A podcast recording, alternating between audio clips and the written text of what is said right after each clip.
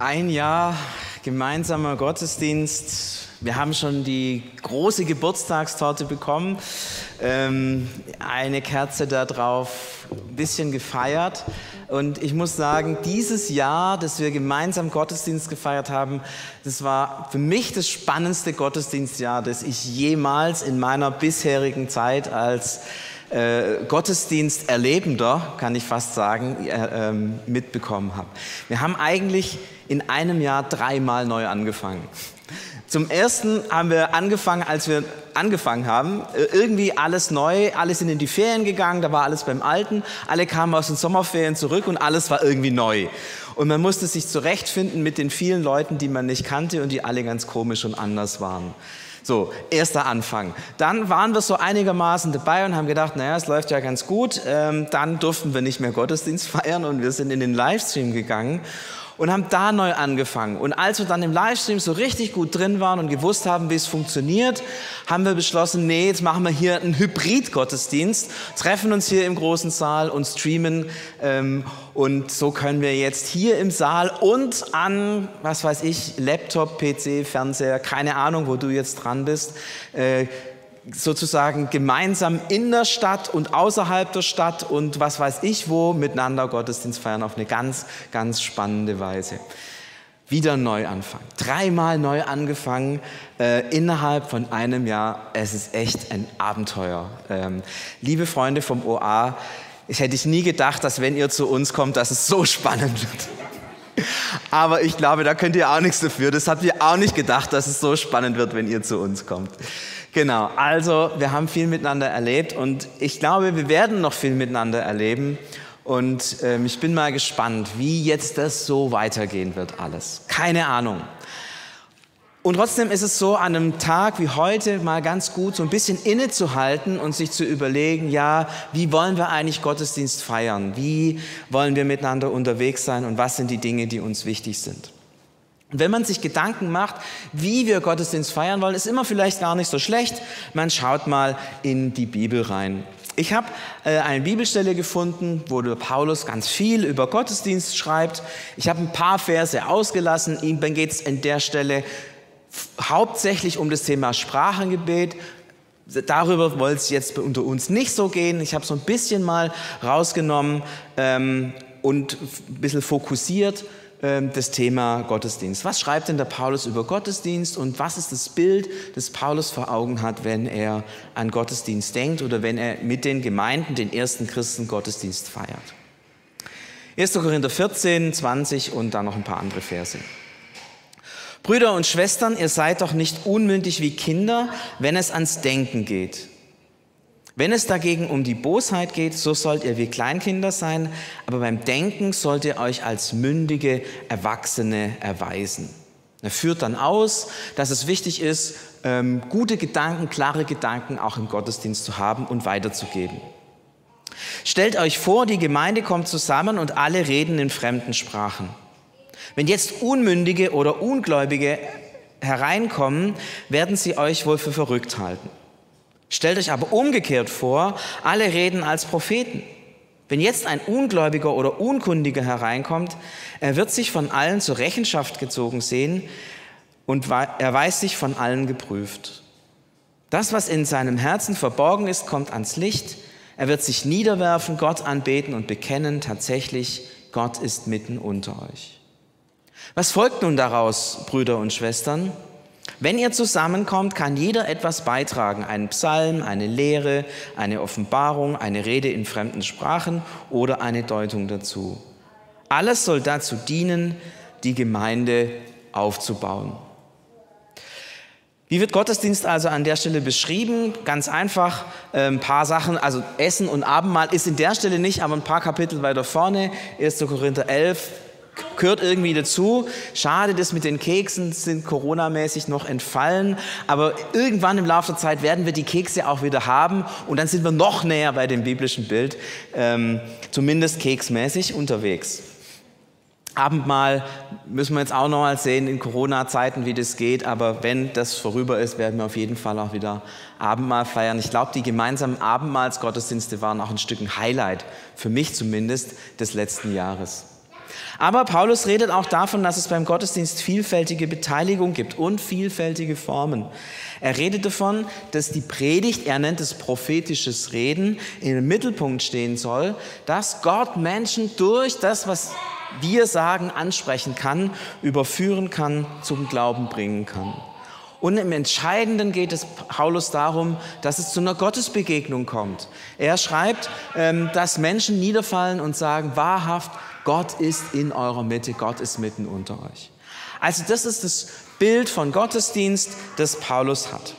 Und ich merke so, wenn ich das, wenn ich das so anschaue, denke ich mir, ja, das ist so, so ein schöner evangelischer Gottesdienst. Okay, vielfältige Beteiligung ist vielleicht nicht der Fall, da redet meistens der Herr in Schwarz. Aber ansonsten, oder die Frau in Schwarz, aber ansonsten sind wir da eigentlich ziemlich gut unterwegs mit der Predigt so als Mittelpunkt. Eigentlich passt es alles ganz gut. Allerdings, ähm, das ist so ein bisschen die evangelische Sicht von Gottesdienst. Wir lesen immer Paulus und 1. Korinther 14 und ein paar andere Stellen, wenn wir uns über Gottesdienst Gedanken machen. Wenn wir jetzt aber in der griechisch-orthodoxen Kirche wären, dann würden die sagen, das ist ein Text, der hat überhaupt nichts mit Gottesdienst zu tun. Der hier, Offenbarung, das ist wirklicher Gottesdienst. Ich lese euch den vor. Offenbarung 7, man könnte auch noch ein paar andere Texte aus der Offenbarung nehmen, aber ich nehme einfach mal den. Danach sah ich sie doch eine große Menschenmenge. Niemand konnte sie zählen. Es waren Menschen aus allen Nationen, Stämmen, Völkern und Sprachen. Sie standen vor dem Thron und vor dem Lamm. Sie trugen strahlenweise Gewänder, hin Palmzweige in ihren Händen. Und sie riefen mit lauter Stimme, die Rettung kommt von unserem Gott, der auf dem Thron sitzt und von dem Lamm. Alle Engel standen im Kreis um den Thron, um die Ältesten und die vier Wesen. Sie warfen sich vor dem Thron nieder und beteten Gott an. Und sie riefen, Amen, gelobt sei Gott, er regiert in Herrlichkeit und Weisheit, ihm sei Dank. Er regiert mit Ehre, Macht und Kraft für immer. Amen. Die Menschen standen vor Gottes Thron und dienten ihm Tag und Nacht in seinem Tempel. Und der, der auf dem Thron sitzt, wird schützend seine Wohnung über ihnen haben. Sie werden keinen Hunger oder Durst mehr haben und weder Sonne noch Hitze wird sie quälen, denn das Lamm, das mitten auf dem Thron sitzt, wird ihr Hirt sein. Es wird sie an Quellen führen, deren Wasser Leben schenkt und Gott wird jede Träne von ihren Augen abwischen. Wir merken, das ist ein ganz anderes Bild von Gottesdienst. Gar nicht so ähm, wie wir uns das vorstellen, sondern ein himmlischer Gottesdienst. Und in der orthodoxen Kirche, da ist es ganz klar, das ist der Gottesdienst, der läuft immer.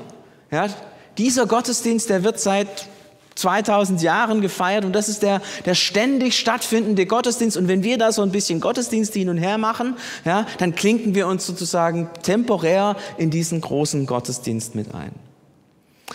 Ich habe das mal so ne versucht, mal nebeneinander zu stellen, diese beiden Beschreibungen von Gottesdienst und wir merken, wie unterschiedlich das ist.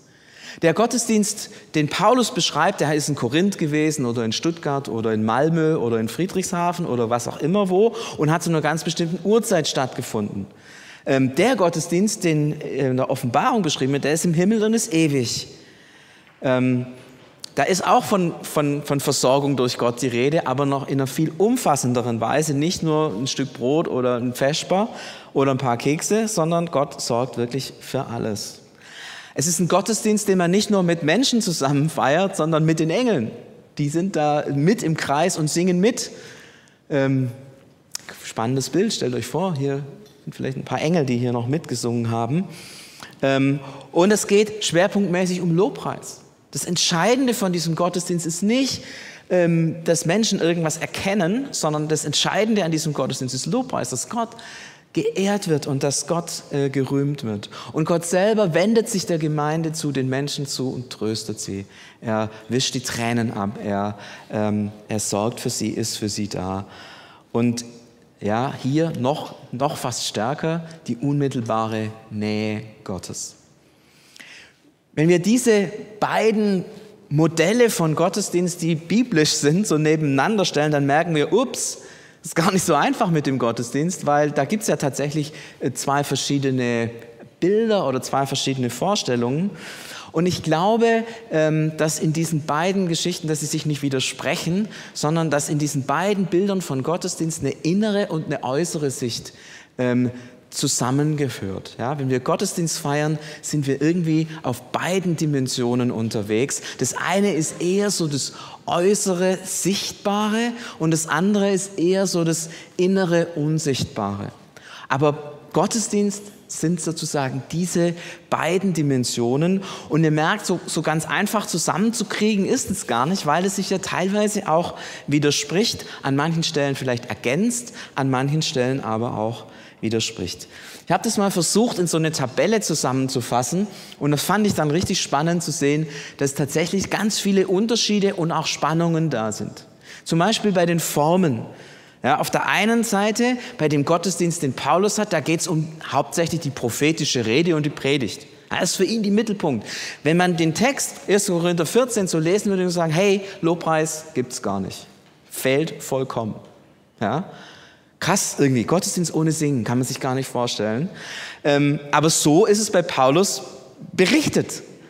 Und auf der anderen Seite, ähm, der Gottesdienst in der Offenbarung, der hat gar keine Predigt. So, ja, da wird nur gesungen irgendwie. Äh, auch krass.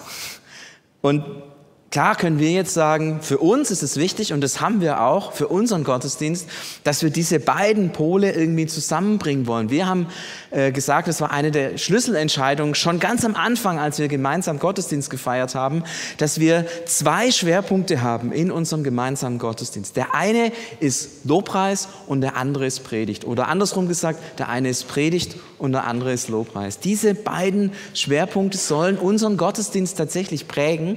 Und ähm, ich glaube, dass wir damit richtig cool unterwegs sind, diese beiden großen Bilder von Gottesdienst zusammenzufügen. Und da geht es auch, da ist es sehr, ich finde es sehr einfach. Ja. Wir haben tolle Musiker, die das mit dem Lobpreis hinkriegen. Ähm, ich weiß nicht, ob es im Himmel noch besser ist, vielleicht. Hoffentlich. Naja, also es ist schon, also mir hat es sehr gut getan, mit euch zu singen. Ähm, aber das ist uns wichtig, wenn wir gemeinsam Gottesdienst feiern, diese beiden Pole hier äh, zusammenzubringen, zu sagen, unser Gottesdienst hat zwei Schwerpunkte, wie so eine Ellipse, wo zwei, die so zwei Zentren hat, Predigt und Lobpreis. Das ist für uns Gottesdienst, gehört zusammen.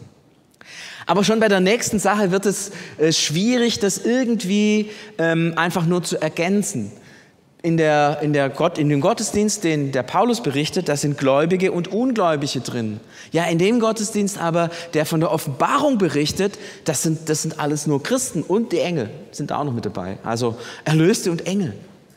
Und da merken wir, hey, das ist, das ist durchaus was Unterschiedliches. Die brauchen Unterschiedliches, die brauchen unterschiedliche Informationen. Da, da muss man unterschiedlich denken, da muss man, wenn man für die einen was macht, fallen unter Umständen die anderen raus, ja, und Stellt euch vor, wir würden hier überlegen, im Gottesdienstteam, was müssen wir denn für eine Predigt für die Engel halten? Ja, und dann würden wir merken, hey, das ist irgendwie Schwachsinn, weil die wissen es eh schon. Ähm, hoffentlich zumindest. Äh, ich habe noch keinen gefragt, was die theologische Ausbildung von Engeln ist, aber ich gehe mal davon aus, dass die durch die Anschauung sehr viel gelernt und äh, sehr viel wissen. Aber da merken wir schon, da könnte sich so ein bisschen Widerspruch aufbauen, wenn man sagt, hey, wenn wir es für die einen, für die Erlösten machen oder für die, die noch keine Christen sind, da muss man sich überlegen, hey, das sind unterschiedliche Themen zum Beispiel, die man reden muss. Das sind unterschiedliche Formen, die man bedienen muss. Beim nächsten, bei der, bei der Frage, was für Menschen nehmen denn am Gottesdienst teil, wird es fast noch komplizierter. Bei dem einen ist es eine definierte Gruppe. Ja? Da in Korinth, da kamen die und die Leute zusammen. Hier in Stuttgart, im CVM-Haus, kommen die und die Leute zusammen, die ich jetzt hier sehe und die an den Geräten sitzen, ähm, an ihren Laptop sitzen oder ihrem Fernseher sitzen und Gottesdienst mitverfolgen. Und ihr seid alle, ihr seid alle zu einer bestimmten Zeit an einem bestimmten Ort. Vor wenigen Wochen oder Monaten haben wir gedacht, man muss an einem gleichen Ort Gottesdienst feiern. Das haben wir gelernt, das muss nicht sein. Wir feiern jetzt sozusagen auch an einem und an vielen Orten Gottesdienst. Das funktioniert. Und trotzdem ist es eine definierte Gruppe. Ja? Wir reden alle Deutsch. Äh, wir sind alle irgendwie aus der Region Stuttgart. Ähm, die meisten, die wenigsten von uns haben Migrationshintergrund. So irgendwie sind wir eine relativ homogene Gruppe. Ganz anders ist der Gottesdienst in der Offenbarung. Da heißt es aus allen Nationen, aus allen Ländern, äh, wahrscheinlich aus, auch aus allen Zeiten. Ja? Also da, da feiern wir Gottesdienst dann mit einem Äthiopier, der im ersten Jahrhundert gelebt hat. Äh, ich frage mich, wie funktioniert es, dass wir miteinander kommunizieren? Äh, weil der spricht da nur Äthiopisch und hat den Horizont des ersten Jahrhunderts. Wenn ich dem sage, gib mir mal mein iPhone, ähm, weiß er weder, was ein iPhone ist, noch was gib mir heißt. So, wie, wie funktioniert das? Und ich glaube, da liegt auch eine Spannung drin, zu sagen, ja, wir wollen eigentlich nicht Gottesdienst nur für uns feiern. Wir wollen eigentlich, dass wir Menschen einladen mit einem ganz anderen Hintergrund, die vielleicht in anderen Erdteilen geboren sind und hier nach Stuttgart gekommen sind. Wir, wir wollen das eigentlich auch da, dass da mehr entsteht. Aber wir merken, es ist schwierig, weil auf der anderen Seite sind wir halt auch wir, ja. Und wir essen gern unsere Kekse und wir reden gerne miteinander irgendwie Schwäbisch. Und ähm, wenn dann die Tamilen kommen mit ihrem Musikstil, da dreht's uns schon schier die Zehennägel auf. Und dann merken wir, es, da, da kommen Spannungen rein, ja. Da kommen, da, da kommen Fragen auf, ja, wie machen wir es jetzt? Und, und ganz schnell kommt man, aber das ist doch, der richtige Gottesdienst, das ist richtige Musik, das ist richtige Predigt. Und so wie die Tamilen machen, ist es keine richtige Musik und keine richtige Predigt. Und theologisch sowieso nochmal ganz anders. Und da merken wir schon, da gibt es Spannungen. Auch im Ziel gibt es Unterschiede. Ja? Die einen, Im einen Gottesdienst geht es darum, dass Menschen Gott erkennen. Dass Menschen etwas verstehen, etwas begreifen. Das hat was mit mit auch äh, intellektuellem zu tun. Und auf der anderen Seite geht es allein darum, dass Gott gelobt wird. Ist auch dann spannend, wenn man zum Beispiel fragt, ja, wie ist es denn eigentlich bei den Predigern? Äh, könnte man ja sagen, ach, die Predigt ist nicht so wichtig, Hauptsache Gott wird geehrt. Ja, bei den Musikern, wenn da einer, äh, jetzt haben wir keinen Klavierspieler dabei, das ist vielleicht ganz gut, wenn da jetzt jemand sitzen würde am Klavier, der ständig daneben haut, äh, und alle Leute sagen, es ist so schrecklich, dass du es nicht anhören kannst und gehen, so, dann funktioniert es nicht, dass Leute was erkennen, weil sie gegangen sind, weil es so schrecklich war. Und der, der am Piano sitzt, dann könnte man sagen, super hast du das gemacht, du hast zur Ehre Gottes gespielt. Ja, also wenn es nur um die Ehre Gottes gehen würde, wäre das, wär das super. Egal wie falsch der spielt, Hauptsache Ehre Gottes und super. So. Aber wir wollen ja auch, dass Menschen was verstehen. Deswegen sollte das auch so sein, dass es irgendwie anhörbar ist und nicht schmerzt, wenn man zuhören muss. Spannung. Widerspricht sich irgendwie. Ja? Macht ihr die Musik nur zur Ehre Gottes? Hey, dann wäre jeder eine falsche Ton total egal. Hauptsache das Herz stimmt irgendwie so. Aber ihr merkt, ihr wollt uns ja mitnehmen, wollt, dass wir etwas erkennen von Gott. Deswegen müsst ihr euch, und das macht ihr, anstrengen, dass ihr richtig gut seid und ihr habt auch von Gott Gaben dazu bekommen. Und auch beim Inhalt. Das eine Mal geht es um das Evangelium, bei dem anderen Gottesdienst geht es eher um Trost, Auferbauung, Ermutigung. Und manche kommen hier in den Gottesdienst und sagen, ich möchte meine Freunde mitbringen, ich möchte, dass die hier das Evangelium hören, ich möchte, dass die eine Chance haben, hier zum Glauben zu kommen. Und ein anderer kommt zum Gottesdienst und hat eine richtig schlechte Woche hinter sich, ständig Streit, viel, äh, viel los in der Arbeit. Und er kommt hierher so wie so ein, wie so ein halb Verdurstender und sagt, hey, ich brauche hier Erfrischung. Ich brauche Ermutigung, ich brauche, dass mich jemand auferbaut. Und wenn dann da einfach nur gesagt wird, dass, dass, was, was das Evangelium ist, dann geht er raus und sagt, das habe ich schon gewusst. Es hat mir nichts gebracht, hat mir nichts gegeben. Und ist vielleicht enttäuscht. Und wir merken, in diesen biblischen Texten steckt eine Spannung drin. Eine Spannung, die wir bei der Planung, bei der Überlegung, bei der Frage, wie machen wir Gottesdienst, wie feiern wir Gottesdienst, die irgendwie in uns steckt. Und vielleicht steckt sie nicht nur in uns, die wir jetzt den Gottesdienst planen und überlegen. Ich vermute, dass diese Spannung sogar in jedem von euch steckt. Das heißt, dass ihr eigentlich sagt, genau so wie in der Offenbarung sollte Gottesdienst sein. Und gleichzeitig sagt, genau so wie der Paulus das beschreibt, sollte das sein. Und wenn man dann sagt, ja, wie genau, dann stellt man fest, Gottesdienst ist spannend. Weil er eine Spannung in uns sagt. Wir wollen Gottesdienste feiern, wo wir zu Hause sind, wo wir sagen, da, da fühlen wir uns wohl, das sind unsere Freunde, da ist unsere Gemeinschaft. Und wir wollen Gottesdienst feiern mit Leuten, die aus anderen Ländern kommen, die ihre Tradition mitbringen können. Und dann sind wir halt nicht mehr zu Hause. So. Gottesdienst ist spannend. Wenn wir miteinander überlegen, wie wir Gottesdienst feiern, ist es spannend. Und auch für jeden von uns. In uns ist, glaube ich, diese Spannung. Und ich habe mir überlegt, oh, Gott, kannst du es nicht mal einfach machen? Ja, das kann doch keine Schwierigkeit sein, Gott, dass du uns sagst, wie man vernünftig Gottesdienst feiert. Aber es gibt keinen Text, es gibt keine Erklärung, es gibt keinen Bauplan, es gibt nichts. Es gibt nur diese spannenden zwei Bilder. Was heißt es für uns? Es gibt nur eine Person, die diese beiden Dimensionen verbindet. Jesus Christus. Er ist wahrer Gott, also so ein bisschen ewig und im Himmel und so, und wahrer Mensch, ganz zeitbezogen, ganz auch lokal begrenzt gewesen. Jesus, es ist, es ist fast so, als ob das, wie wir Gottesdienst feiern, ein Reflex ist des Wesens und der Person von Jesus. So wie Jesus wahrer Gott ist, so ist da dieser Offenbarungsgottesdiensttext. Und so wie Jesus wahrer Mensch ist, so ist der Paulus-Text.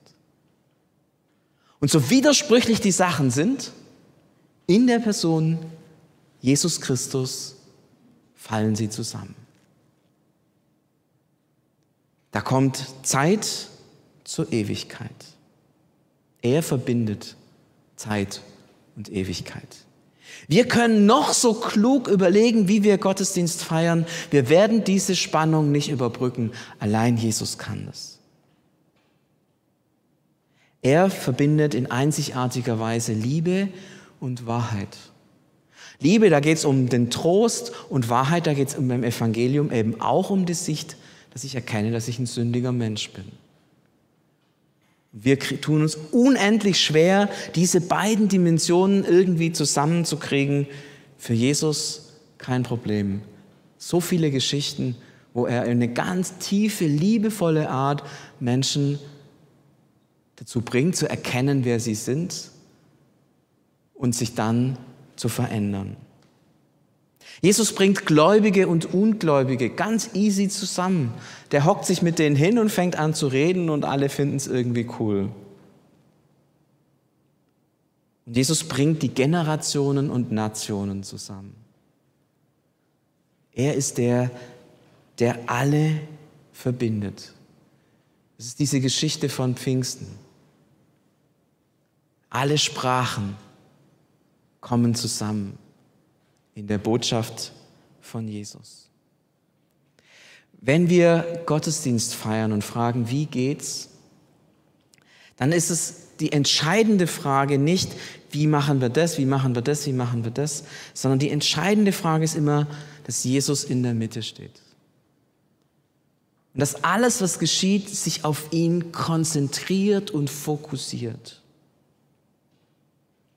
Und ich bin euch sehr dankbar, dass wir vorher zum Beispiel das Lied gesungen haben, mutig komme ich vor den Thron. Dass wir merken, ja, Jesus ist mitten unter uns. Und wir kommen jetzt zu ihm. Er steht in unserer Mitte. Er ist es, der mit mir redet. Er ist es, der ähm, mein Gebet hört. Er ist es, der mich anspricht. Als wir ähm, uns Gedanken gemacht haben in der Leitung vom OA und vom CVM über den gemeinsamen Gottesdienst, dann hat uns ein Bibelwort äh, ganz stark geleitet. Trachtet zuerst nach dem Reich Gottes und seiner Gerechtigkeit, so wird euch alles zufallen. Und ich habe gemerkt, wow, genau, genau das ist es.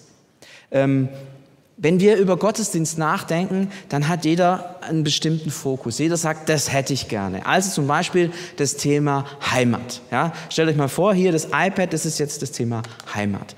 Und ich möchte, dass der Gottesdienst, den ich besuche, dass er Heimat ist. Das heißt, ich fokussiere mich drauf mit allem, was mir wichtig ist, dass ich mich wohlfühle, dass der Gottesdienst Heimat. Ich, ich, ich greife danach, ich, ich konzentriere mich darauf. Heimat soll der Fokus sein. Und dann sagt dieses Bibelwort, trachtet zuerst nach dem Reich Gottes, so wird euch alles zufallen.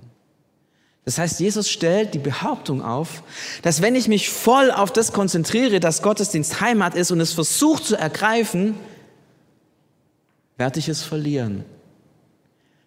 Wenn ich aber ihn als Person, das ist mit sein Reich gemeint, suche, mich auf ihn einlasse, sage, Gottesdienst ist egal was ist, Hauptsache Jesus. Hauptsache ich begegne Jesus. Hauptsache ich komme zu ihm. Hauptsache sein Wort kommt zur Sprache. Hauptsache, Hauptsache er ist in unserer Mitte. So wird euch alles andere zufallen. So werden dann Menschen erleben, dass sie Heimat finden. Verrückt.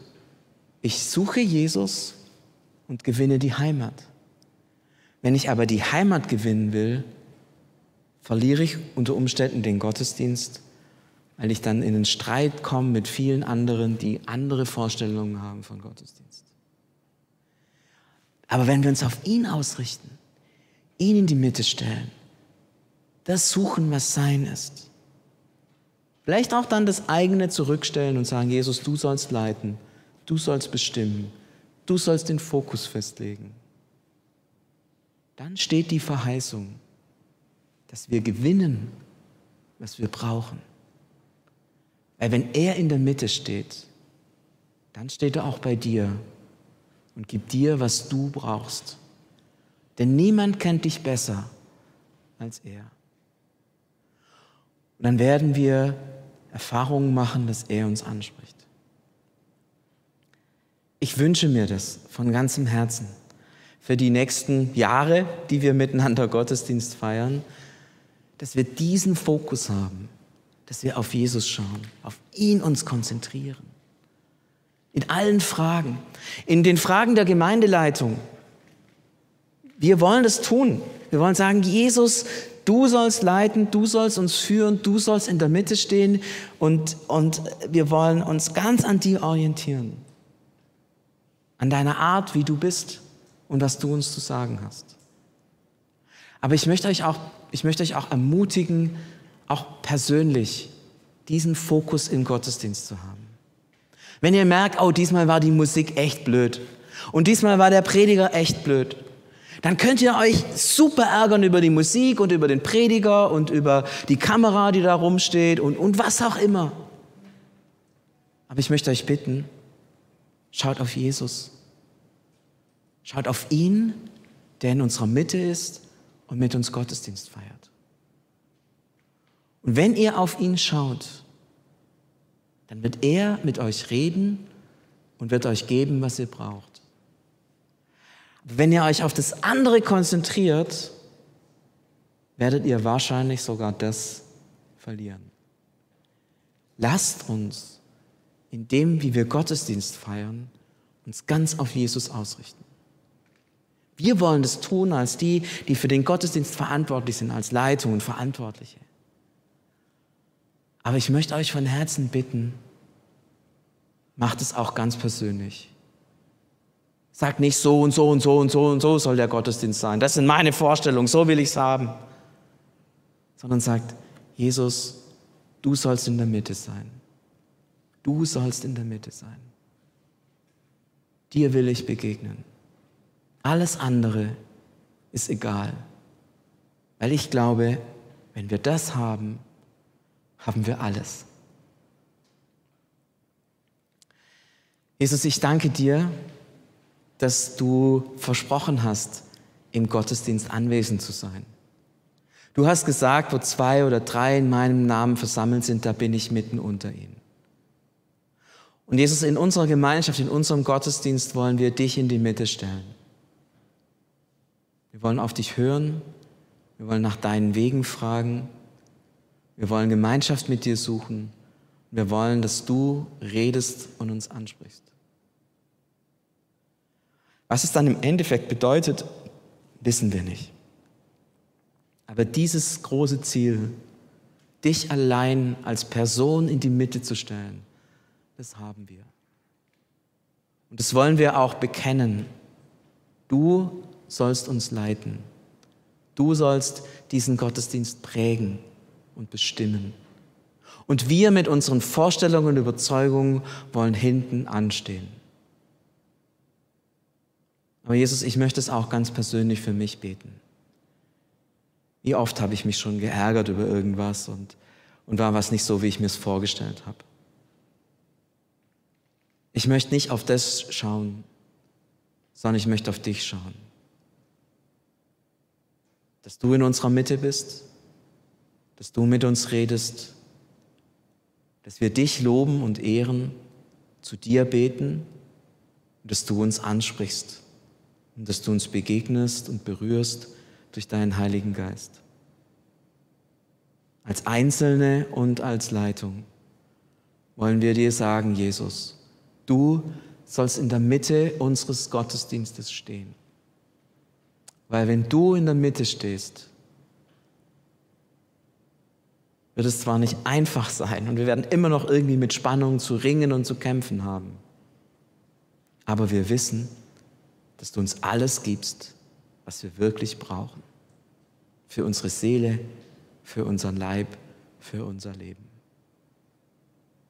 Du sollst in der Mitte stehen, Herr. Dir wollen wir uns nähern.